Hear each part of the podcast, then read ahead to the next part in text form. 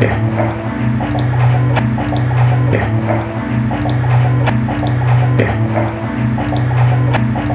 Bienvenidos amigos a otra edición más de Fútbol to Go. Bueno amigos, después de unas cuantas semanas de, estar desaparecidos, uh, regresamos un otro episodio más de Fútbol to Go. Uh, vamos a cambiar el formato un poco más. Uh, yo creo que eso de darles los pronósticos y los resultados, pues creo que eso está es fácil de encontrar en el internet. So vamos a cambiar el formato un poco y vamos a analizar más juegos, equipos así de la Liga Mexicana. Y bueno, si no les gusta, me pueden dejar mensajes y dar sus opiniones. Eh, qué es lo que les gustaría escuchar. Pero después de esta jornada 10 ah, vamos a hablar de lo que fue el clásico nacional, el, clásico entre Chivas y América, un, partido que se espera mucho porque uh, una rivalidad que, que, lleva muchos años, donde sabemos que los que son fanáticos de Chivas no les gustan, no, no se llevan bien con los fanáticos de la América. Sin embargo, yo pienso que esta rivalidad este, es bonita porque yo soy un fanático de Chivas, pero tengo unos amigos que son americanistas y claro que todos nos, nos decimos de cosas, de esto, lo otro, pero sin embargo, al fin de cuentas somos amigos y esto nada más queda en lo deportivo. Y bueno, así se vio esto de, Chivas y América este fin de semana, donde sabemos que los jugadores dan todo por, por eh, los equipos en la cancha. Bueno,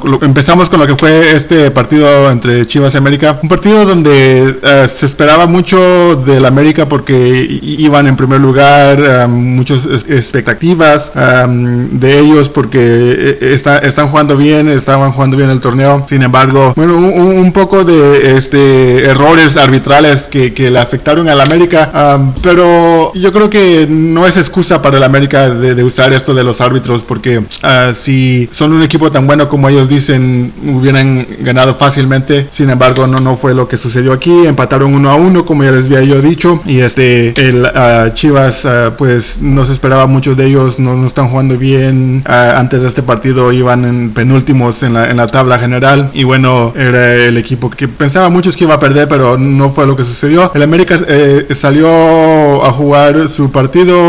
yo creo que eh, ellos jugaron un poco al contragolpe, eh, esperando a las Chivas. Vemos que Chivas este, juega su partido, son muy dinámicos, rápidos. Ellos siempre controlan el balón y, fue lo que se vio aquí. Ah, para mí, Chivas anda jugando un buen torneo, anda, anda jugando bien. Lo único que le hace falta son los goles. Los goles no se les dan y, esto ya es ah, algo que, afecta al equipo en, lo emocional y mentalmente porque si no llegan los goles pues te, empiezas a desesperar, te empiezas a sentir que no eres bueno, pero la realidad es que Chivas sí juega bien, tiene buenos partidos, lo que no les llega con los goles y esto va de que el equipo es muy joven, ah, no, no tiene mucha experiencia. Ah, Alan Pulido sí es un jugador de experiencia, pero no le podemos cargar, todo a Alan Pulido y hay jugadores que están jóvenes de 20, 21, 22 años que eh, son buenos jugadores, pero tampoco yo pienso que eh, deben de llevar su trayectoria para que puedan este, hacer, poder concretar. Y, bueno, yo creo que esto habla de lo que está sucediendo en México, de que no hay delanteros natos, no hay delanteros que, ah,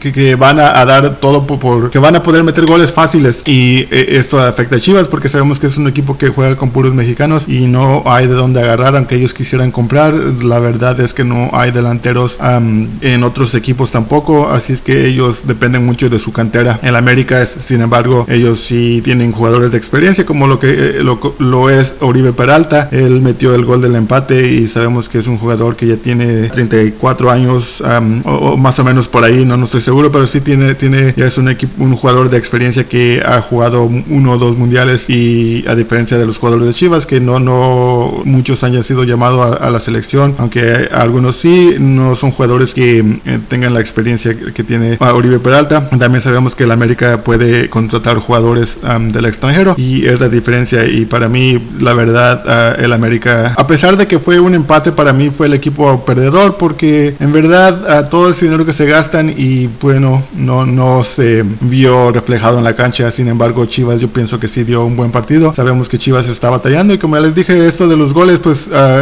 es algo que como fanáticos tenemos que esperar a ver, a ver si Chivas se puede hacer de un jugador goleador. No le podemos eh, pedir mucho a los jugadores jóvenes, como el joven ah, José Macías, que viene subiendo de categorías. Aunque anda jugando bien, yo pienso que es mucho pedirle de que sea el goleador del equipo. Así pues, amigos, esto es mi análisis de lo que fue el ah, partido de el América y Chivas. Un clásico, como les digo, que se esperaba mucho, muchas expectativas del América y no fue lo que sucedió. Y Chivas salió a jugar su partido. Más bien, Chivas salió a jugar como siempre juega, juega bien, ah, siempre atacando, atacando, atacando. Sabemos que tiene un poco de defectos en la defensa y uh, si los equipos le saben uh, esa debilidad, pues uh, los agarran a contragolpe y les acaban ganando. Y mientras Chivas no pueda meter goles, de nada les sirve de que controlen el partido si en un contragolpe les llegan a ganar a partidos. Bueno amigos, esto es todo lo que yo tengo para ustedes.